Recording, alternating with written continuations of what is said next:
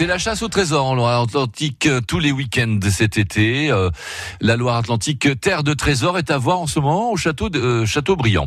Gilda Salin, qui est chargée des collections numismatiques au sein du Grand Patrimoine de Loire-Atlantique, a créé cette exposition. Vous présente un de ces trésors remarquables découverts chez nous. Aujourd'hui, le trésor de Ruffinier, un trésor de l'âge du bronze. Oui, et puis j'ai même envie de dire que c'est un trésor avant les trésors, parce que là, on est sur ce que l'on appelle un, dépôt de haches en fait, l'exposition à Châteaubriand commence par euh, trois vitrines, euh, non pas de pièces de monnaie, mais de haches en bronze.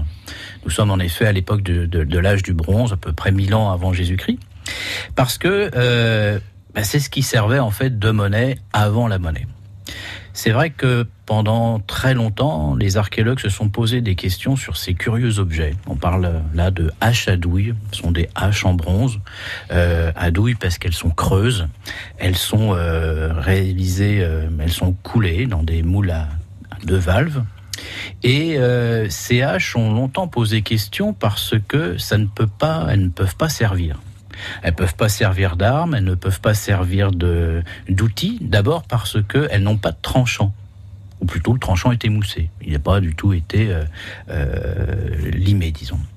Et puis, euh, en plus, ces haches ont une composition métallique avec beaucoup de plomb, si bien que si vous tapez avec, bah, vous les cassez tout de suite. Donc, à quoi pouvaient-elles servir?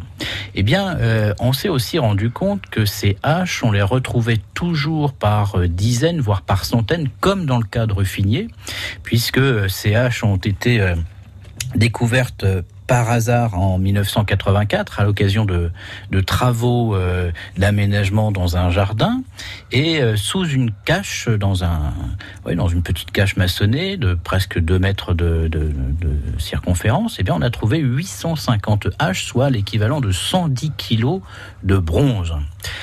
Et euh, bah, c'est assez fréquent dans toute l'armorique de retrouver comme ça des dépôts de dizaines de haches. Et on s'est rendu compte aussi qu'il y en avait des petites, des moyennes et des grandes. On s'est également rendu compte que certaines avaient des dessins et que euh, on peut du coup les pister et on se rend compte aussi qu'elles circulent à travers toute l'armorique. Si bien que on a fini par émettre cette hypothèse, qui est aujourd'hui vraiment la plus, euh, la plus euh, vraisemblable, d'objets que l'on appelle paléo-monétaires ou pré-monétaires, puisque ces haches visiblement circulent, servent de réserve métallique et s'échangent. Donc en fait, toutes les, euh, toutes les caractéristiques d'une monnaie, et comme je le disais, il y en a des petites, des moyennes et des grandes, tout simplement bah, pour les petites coupures, les moyennes coupures et les grosses sommes la Loire-Atlantique, terre de trésors.